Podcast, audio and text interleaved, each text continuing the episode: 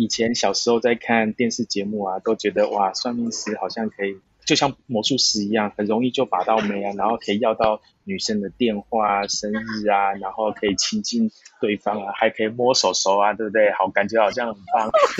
变魔术不能摸手手，但是算命可以摸手手，是这样吗？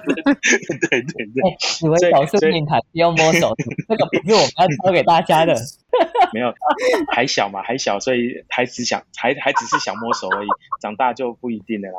OK，好了，开玩笑。然后又来是后来他学了之后，发现说我学错了，他不应该学，他不应该来学紫微斗，他是学摸骨才对。所以，所以，所以我才想说，嗯，好啦，学算命不容易，我就学中医嘛，也是可以摸手嘛，把脉嘛，对不对？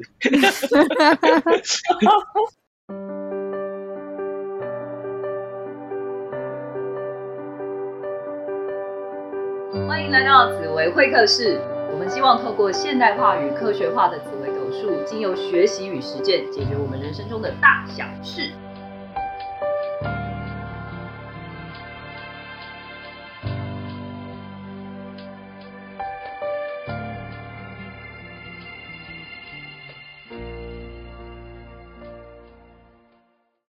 欢迎来到紫薇会客室，我是林夕，我是子欣。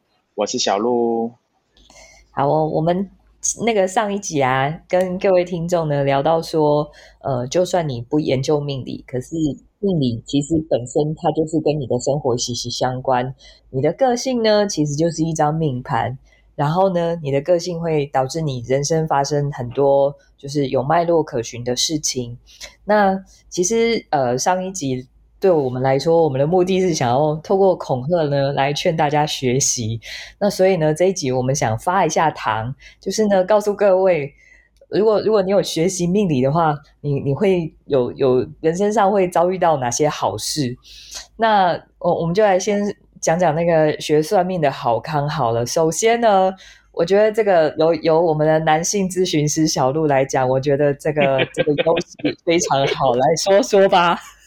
OK，为什么我一开始就要笑了？因为其实当初啦，当初其实以前小时候在看电视节目啊，都觉得哇，算命师好像可以。就像魔术师一样，很容易就把到眉啊，然后可以要到女生的电话、生日啊，然后可以亲近对方啊，还可以摸手手啊，对不对？好，感觉好像很棒。变魔术不能摸手手，但是算命可以摸手手，是这样吗？对对对，你们搞算命台不用摸手，这个不是我们要教给大家的。没有，还小嘛，还小，所以还只想，还还只是想摸手而已。长大就不一定了啦。OK，好了，开玩笑。然后又来自后来他学了之后，发现说我学错了，他不应该学，他不应该来学紫微斗，他是学摸骨才对。所以，所以，所以我才想说，嗯，好啦，学算命不容易，我就学中医嘛，也是可以摸手嘛，把脉嘛，对不对？对，原来如此。好，好啦。行啊，可是一摸到就是喜脉了。对对。当然了，当然，当然，好处不是不是不不是讲这个，大家刚刚刚都是开玩笑。其实真的真的最重要的好处，第一，我首先拿我，因为我是七杀座命嘛，所以其实老实说，我个人本身是比较不太喜欢跟别人互动。学了命理这件事情，反而是增加一个我个人跟其他人互动的一个桥梁。我觉得这对我来说是一个最大的帮助。当然，除先摒除算命的结果来来来论啊，就是。学这个技能其实是增加我跟人与人之间的彼此的连接，反而更增加我如何去跟别人做良好的互动。嗯，我觉得这是对我帮助最多的地方。不，我说真的，我从来不觉得小小鹿很难互动。哎，我只是知道理论上七煞是顾客，但是相处起来真的感觉不到顾客。所以招命啊，就学了那个命理以后招命了。对对对，这是典范了。嘿，好哦。那子欣呢？你觉得算命的好康？哎呦，我跟小鹿不一样，小鹿的纯洁多了，他只是想要摸手手。我要的是钱，没有？为什么说要的是钱？是因为我其实之前有分享到说，哎，为什么要做命理师嘛？我们怎么出道的？那大家都知道，说我做命理师之前我做理专，所以我那时候学命理的原因是因为我每个月的业绩要归零啊，所以我每个月都要开发新客户啊。然后有些客户他就是不会跟我买单呐，我就不理解为什么。所以我想要做的是拿下那些还没拿下的人。所以呢，我是因为这样的关系学了命理。哎，后来我真的因为通过学了命理的关系之后，我拿下了很多原本拿不下的人，所以我后来的业绩是以倍数在翻，就是我每年的业绩都是以倍数的方式在翻。哇塞，好惊人哦！然后说到这个啊，我觉得因为其实我们常常都觉得，哎，处理人际关系就是要将心比心，可是会发现说，为什么己心跟人心差很多？我这么想不代表对方这么想。我觉得我这样做对他是好的，或是我有替他想，为什么他都不替我想？所以就发现说，当我们将用己心度人心的时候，会发现气死自己。后来我就发现说，哎，那如果这件事情它在根本上是有问题的，我觉得透过命理去学到说，那到底他在想什么？对啊，这时候你用的方式是他的心，而不是用你的心来度他的心。我觉得这个可以减少很多。沟通上的盲点跟冲突，真的对。其实，呃，我我觉得子欣现在在讲这个点呢，呃，对于像我这样子的阴性人，其实是特别重要的，因为，呃，其实阴性人的小时候，那真的是我常常不知道我什么时候会惹怒别人，然后我的焦点都放在我不要惹怒别人。那学了命理以后，我就知道说，哦，OK，那个生气中的人呢，大概不同类型，可能他是有不同反应。那其实，在这种情形底下，呃，小时候的我，当我以为是我触怒别人的时候，我长大，我现在学了命理，我了解说。哦，不是我惹他生气，而是他可能真的只是就事论事。所以这个时候，你只要去跟他沟通观念、想法，无关乎个人，也不用觉得自己可能会得罪对方，然后可以就可以比较理性的去跟呃阳阳性人，而且尤其是长辈 沟通。这对我这阴性人可以，就是我我觉得在气质上也会有改变。当然，我我知道我我进了第四大线，可能我的气场也会看起来就是开开很强大。可是毕竟这就是我我总要知道这些秘密，我才会知道说在沟通的时候，我真的不需要把自己好像像小媳妇，然后随时在等别人检视，然后很怕自己出错这种心态，就在。呃，等于是跟呃不同位阶、不同行业、不同性格的人，我觉得都比较能够抓得住对方的心态，然后就也比较能够说，哦，我不需要去藏着自己的想法，然后呃无害的让对方接受到我的讯息。我觉得这对阴性人来说都是非常重要的。好哦，那对对我自己来说啊，其实我觉得很好玩一件事情，就是呃。有有些时候，我不知道各位你会不会有那种不对的时间做对的事情，然后就做不起来。比如说，像我我们很流行啊，就是每次过新年都要有新年新希望啊。你有没有发现，就是你的新年新希望常常许下愿望以后，然后到最后是不能贯彻的？我跟你说，这个秘密就非常有可能发生在就是你的你的那个你的生日啊。不是靠近年初，也不是靠近年尾。你的生日如果是靠近那个中间的那一种啊，然后你知道年一过下去，然后结果你过的生日你就换线了，那你本来想做的事情可能就做不成了，或是你本来不想做的事情，你就不自觉的迷上了，那然后就新年新希望就很难贯彻。所以呢，那学了命理以后啊，我觉得也可以帮助大家，就是怎么样去合理的设定你的每一年的目标。然后，这对对，这当然又要那个，在我我们再打一下广告。我们的紫薇人生设计工作坊就是要协助大家设计你的人生嘛。那所以你一定要学会怎么样设定目标是比较合理的。好哦，那我们呃，就是讲讲完，就是我我们认为对一般人来说学算命的，就是。对个人的好处是哪些嘛？那我们也来谈一谈我们自己本身从命理得到的收获有哪些，好不好？那我们一样请小鹿先上场。听说你有一个非常惊人的那个成就，我觉得，我觉得我真是在后面也在苦苦追赶，望尘莫及。你的日积月累 是我们的望尘莫及，真的。对。曾经有一份真挚的感情 在我面前，我没有好好把握，直到 失去后才望尘莫及。OK，好了，这是那个那个周星驰的，对周星驰还蛮经典的，对对对对，还蛮经典的《大话西游》，就是？对，我希望是一万年，好不好？OK，好了，回来。哎呦，陆太太有听到吗？没有，现在在现现在在外面比较好啦。那个我我先回回回应一下刚刚林夕分享的那个设定目标这件事情。为什么？其实七煞真的算是一个我我个人觉得啦，其实是一个非常正面的一个初心。我自己认为啦，正向正面，积极是啊是啊，真的进取是啊，OK，像嗯我我就曾曾经做过一个统计哦，就是其实大家都会想说，嗯，在新的一年就要有一个新的开始嘛，都会在新的一年去设下新的目标。可是大家想一想，其实新的可以设定新的开始的时间点，其实是非常非常多。像可能大家一开始会觉得说是每年的新年嘛，就是每年的一月一号之类的，这样子也有一天嘛，对不对？或者是说每个月的月初哦，这也就有十二天了，然后或者是每周的礼拜一之类的。其实这样算一算哦，我们可以甚至是生日，还是一些特别的纪念日，这些日子全部全部加起来，将近有三分之一的时间是我们可以开始。其实很恐怖的哦，所以其实每隔三天我们就可以重新开始一次，重新开机一次，去设定我们自己的目标。所以我觉得，对对对，真的是这样子说。所以所以可能可能就是七煞的关系吧，所以一直行动力会那么强，我觉得可能也有这些观念在里面。活在目标里这样，真的真的 好吓人哦。OK，真的我自己都觉得很恐怖。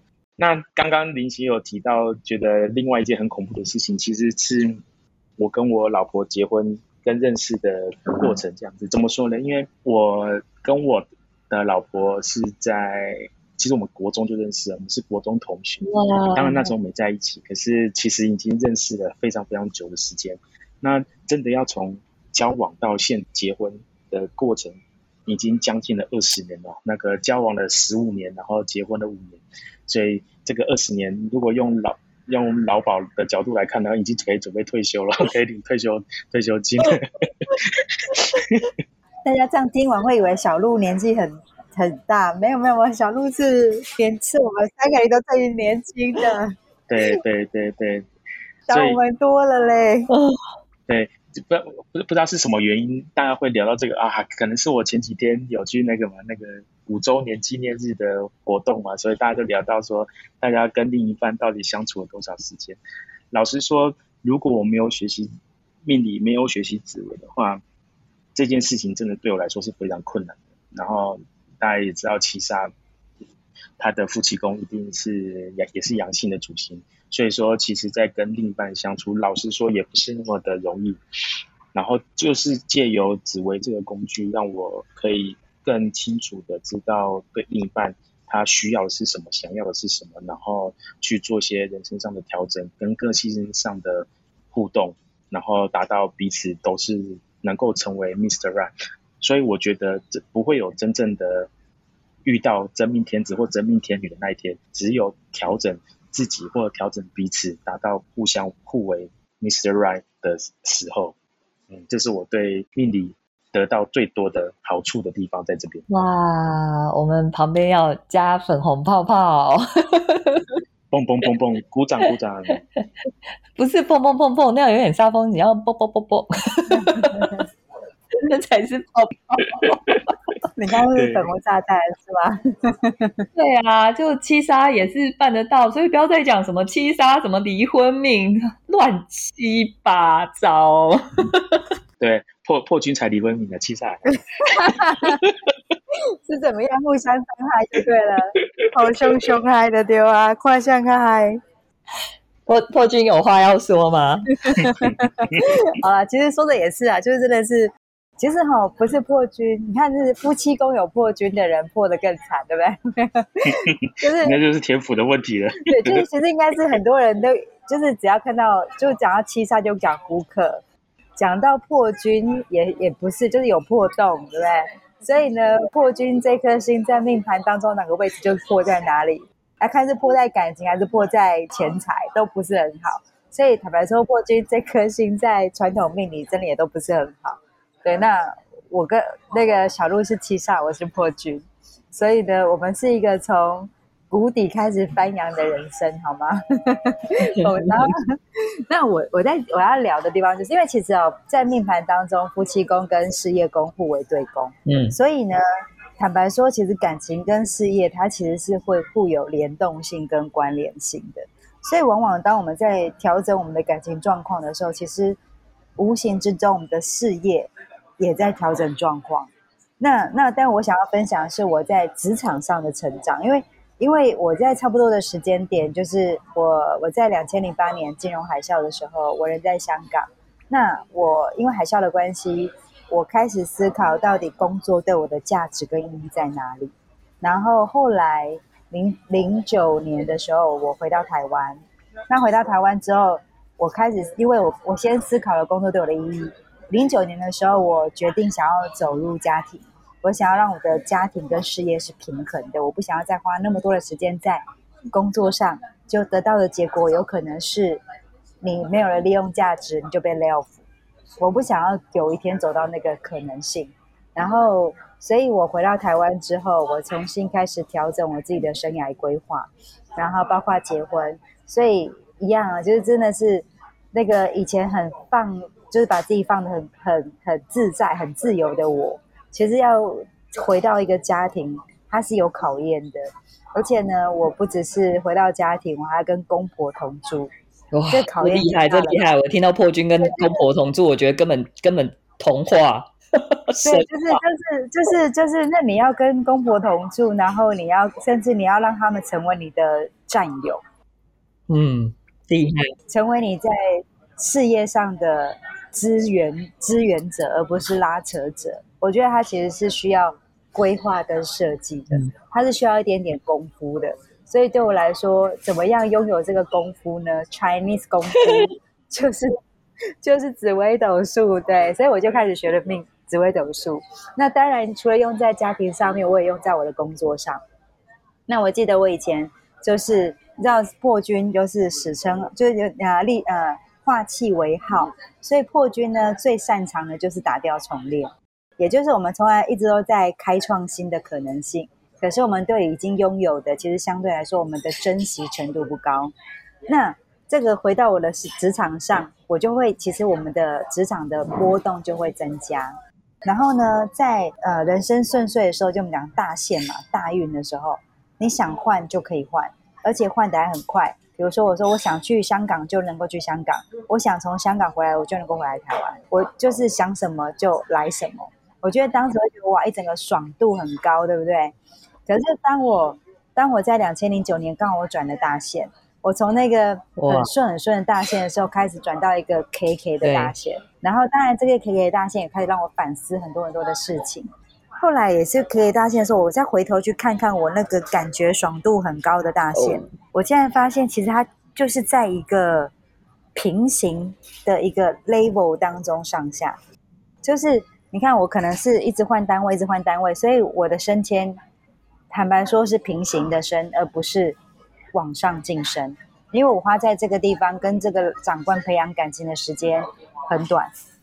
哦，对，也就是说，我们常说，哎，信任可能都不太够。对你，我们要升官，是不是要有贵人提拔？可是我根本还来不及让他变成我的贵人，我可能就换了下一个贵人，所以我一直都在找寻找贵人的路上。所以我就回头看看我爽度很高的时间点，我发觉，哎，我好像平行的移动，所以我我自己觉得很爽。可是回头看看，不管是收入上也好，或什么也好，哎，好像累积度不够，广度是够了，但是我的深度是不够的。我就觉得，哎，在那个很顺的大线的时候，我发现我的我的爽度只是我的广度够宽，可是我的深度不够，不管是往上的，或是我的专业的往下深根的幅度都不够。后来到了我 K K 的大线的时候，诶，我反倒是开始在我的深度上着手。那深度就是往上嘛，那往上就是开始要跟你的老板好好的打交道了。所以我之前可能两年我就换一个单位，我在这个地方一待就待了七八年。然后所以呢，我真的的升迁反倒是我刚刚讲到 K K 的大线，我开始在一个地方定着之后，我开始学会跟。让我 K K 的老板互动，就是因为就是那个资源型老板，对不对？对对对，资源型老板，就是因为以因为你知道开创型的喜欢目标导向，就刚小鹿有讲，就是我们是常常在设定目标，或者我们是目标导向型的人，我们不太喜欢人家干涉我们的执行过程。就是我会觉得你就不要管我，反正我时间到我会交给你。可是对于资源型的资源型的老板来说，因为他还有更大老板啊，所以他会怕更大老板来问他的时候，他什么都不知道啊，他会慌，所以他会想要去参与我们的过程，或者想要去呃理解我们在干嘛。这样子他在跟网上报告的时候，他其实会来得更嗯心里头更踏实。可是他的这个关心对，对我对他来说是必要，可是对我来说，可能我就觉得是干扰，所以呢，我们就会有抗结了，就是我们就会开始互为小人，我会觉得他很烦，然后他会觉得我难以管束，但是呢，偏偏开创型还真的能够交出一些单子，所以呢，又丢还丢不掉，那又或者对，那所以就变成大家互相都很头疼。好，那比如说。今天那个刚好，因为有时候业绩这种东西就是上上下下嘛，也不是说每天都可以按步骤，就是进来一定的速度，然后月底就刚好达标。有的时候可能就是呃前面三天晒网，然后后面突然大丰收，有这个可能性啊。那往往在这个三天晒网的过程当中，支援型老板会紧张，对，可是支援型老板呢紧张的时候呢，他又不敢直接定开创型的我，所以呢。他用的方式就是叫我们打扫环境，他开始会从旁边找一些其他的事情处理，这样子来分散他的注意力也好，或者说是来稍微来稍微端他的架子也好。Anyway，就是那你就会觉得你那时候的角度就是说，现在在追业绩，你在叫我打扫环境，你有事吗？你脑袋有洞吗？对，那那你就觉得这老板怎么可以当我的老板？你有这个，就是你会觉得这个老板是怎样啊？坐在这个位置是靠巴结的吧？哦，就是我们的角度就觉得，因为资源型嘛，比较善于跟就是迎合，所以你就觉得他是靠巴结来的吧？殊不知他其实这个位置做的也挺辛苦的，尤其是因为有我的存在之后就更辛苦了。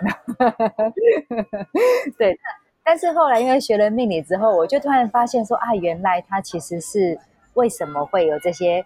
紧张的动作，未来为什么他明明担心的是 B，却要去在 A 上面下功夫？我突然理解了这个问题，所以后来呢，我就想说，那怎样让小人变成贵人？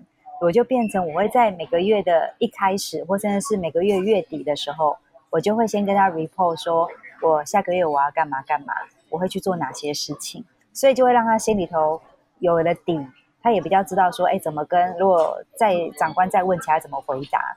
那甚至他就会开始有所谓的执行方案，当怎么样帮助我完成我的目标？嗯，所以后来呢，当我的客户来的时候，你知道资源型其实还蛮能够跟人家聊天的。对。然后就像霍军其实跟七煞一样，我们都不太爱跟人家互动，就是我会说你要买不买，赶快好不好？我还有下一个客户，就是很想要赶人的。那可是有些客户他就是等下去，你去跟他玩闹，你就是等下有一些些温温暖嘛，让。那所以这时候怎么办呢？赶快把资源型老板端出来，让资源型老板给温暖。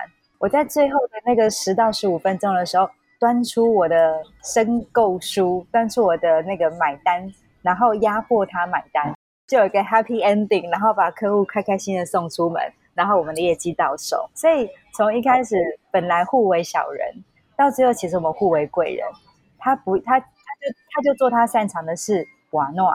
我就做我擅长的事砍单，但是我们却可以变成一个协奏曲，所以也因为这样的关系，我在一个单位，从以前两个两一两年就想要换单位，后到后来在这个单位一待待了八九年，然后呢一直未接就开始往上晋升，然后我的客户群的深度也广嘛，因为以前他一直不断开发新客户，那可是现在是你要学习跟你的客户培养三年、四年、五年、八年的关系，对，那。深度高了，其实业绩量自然就会大了。嗯哼，所以我觉得对我来说，学命理的方的最大的帮助是，我在职场上开始懂得让所有的员工都成为我的贵人。不管是我的客户或是我的主管，哇塞，无敌嘞！所以我也让我自己成为他们的贵人。对，那所以这个是我觉得学命理之后对我最大的一个收获跟帮助。哇，很棒哦！所以在职场上面想要求表现的各位同学们，真的大家要来来好好学命理，来跟子欣老师学怎么样那个那个工作上面把那个呃不认识的人变变贵人，甚至连。连小人都可以变贵人哈。好，然后所以刚刚讲讲了婚婚姻的部分，然后也讲了职场的部分，但我的部分呢也是讲婚姻的啦。只不过呢，这个我的婚姻的状况有稍微比较艰难一点哦，因为我坎坷真的是曲折。我因为我我是离过婚的人嘛。那但是我现在在第二段婚姻里面，就是非非常的舒服。然后，但是我我觉得最最煎熬的部分，其实像像我这种阴性人，对自己没有自信的那种。第一个是呃，到了三十岁惨了，我如果没有对象，我我是不是之后就不太好消了？因为这桃花很不容易来，像我们这种阴性人啊，你知道人家看我一副光鲜亮丽啊，收入很不错啊，然后相貌还可以呀，然后讲话也是口齿清晰，这样子就是感觉是好像那个人人家要挑媳妇，可能也会愿意挑我这一种，但但真是真的是阴性人，就是桃花就是比大家以为的都还要还要弱。所以到三十岁的那个坎的时候，我就会担心我找不到人。那在这种状况下，我我很容易就会变成是说，呃，我找到一个我喜欢的，我也没有在看适不适合，我就我就结了一个不适合我的婚。那最后弄得我自己不开心，那可能也让对方也是很很不爽。接着我们浪费了彼此几年。那更惨的是呢，离完婚以后，像我们这种阴性人，真的超级容易会对自己失去信心，就是说啊，我这种离过婚的谁要啊？那这如果是这样子的话，其实，在婚恋市场，你你要产生好的结果就更困难了。因为其实，呃，好的关系里面，除了有阴性人擅长的维系关系之外，其实也要有阳性性格里面那个懂得筛选的那种能力。我觉得还有，那如果我们是自信，其实有对对对，自信自信，相信自己的，或是才不会让对方用卑微的方式处理，或是对待你。没错没错，然后。真的是要对自己有足够的底气，你才有可能去说哦，我我想用选的选到我真真正认为好的为止。我觉得这个是呃阴性人在寻求亲密关系当中最大的一个挑战，尤其如果是呃离过婚啊，然后就可可能甚至都会觉得对自己的价值都整个已经低到不能再低了。本来本来是单身的时候就已经对自己有一点看不起了。然后等到有小孩就更没有办法，但其实，嗯，如果我们都可以学习这一件事情，然后重新站起来，我觉得之后的人生，你不但对自己会有自信，你其实也也让身身边多一个人幸福嘛。所以，呃，在我的历程上面，我从从离婚走到二婚，然后而且我。找到我现在我这个老公呢，当然也是用了一些命理的技巧，所以我才有办法快速判断，就是他是适合我的人，而且我们结婚之后的生活就如我们所预料。那我觉得这个真的是，嗯，对，除除除了除了命理，当然我可能有一些身心成长。最后成熟了，可是我觉得有命理的帮助，在下这个判断的时候，真的会比较有信心。那所以，呃，我我也很希望透过我的鼓励，那我们有很多感情不顺的朋友们，连我这种就是从离婚都可以再爬起来的，那你们可能都还在单身啊，还很年轻的状况下，还有什么没有办法做到的呢？那这样子的话，我们也我我我当然也希望，我之前在呃前面几集我也提过，就是作为一个命理师，我也希望呃台湾这个岛上面呢有更多佳偶，然后甚至可以有产生更多宝宝，不然我们现在的那个生育率有点低，然后呢离婚率有点高，这真的是如果我们可以彼此在呃呃怎么说让。学习让比那个自己的亲密关系更好的话，幸福的人更多，那我们一定可以有机会，可以呃对这个社会有产生更大的生产力哈。我不是只有讲那个生生小孩生产力，而是你的工作啊，你的身心平衡都会更加舒服。好，那所以呢，我们三位命理师呢，当然也有一些理想了。那我们就假设一个状况，如果。大家都懂命理，那你觉得社会会变成什么样子呢？那我们请小鹿来聊一聊好吗？从七杀的观点，就像我刚刚提到的，其实学习紫微斗数、学习命理，其实是让我增进更懂得如何跟别人互动。我还是用我跟我老婆的例子来举例好了。我是七杀座命，我老婆是太阳座命。我的太阳在在我的极恶宫，职业工除了身体的健康角度之外，还有就是主管工嘛。所以说，其实我跟我的老婆互动，其实我就是把她当成主管，当成老板，在在在互动，对我来说是比较可以轻松接受的。然后对她来说，她也感觉到备受尊荣这样子。我记得有一次，董事长对董事长，我记得有一次，因为我不是我本身不是那种会什么买花送礼这种个性的人，甚至连纪念日都不太记得的人。然后就有一次，我想说，好吧，心血来潮，我就去那个可能情人节了，忘记了。我就去花店买花这样子，还是什么节日我不记得了。然后花店老板娘就说啊，这是要送给老婆的吗？对不对？哇，老婆好幸福哦。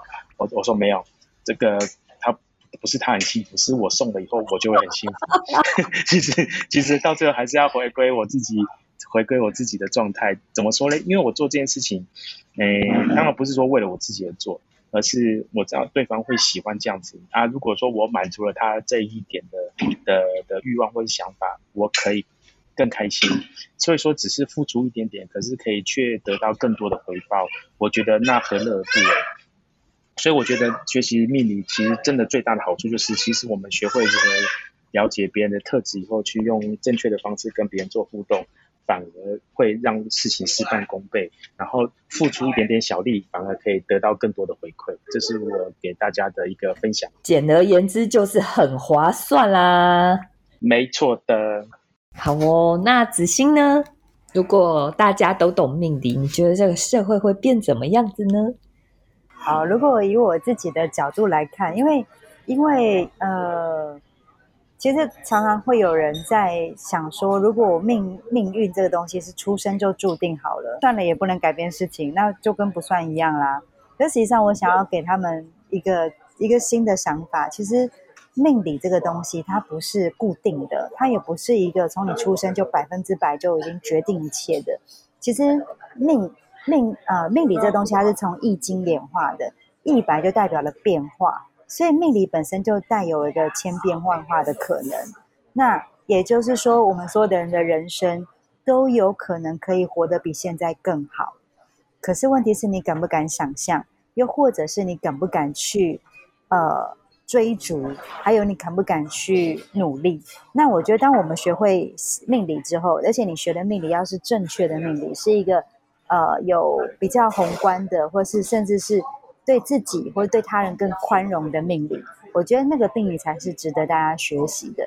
那当我们学会了，因为尤其是当我们看完很多人的命盘之后，我们太常接触来算命的人了，那你会发现说，其实同样一张命盘，有人很成功，有人不成功。那到底一样的命盘，到底是什么限制了这些这些不成功的人？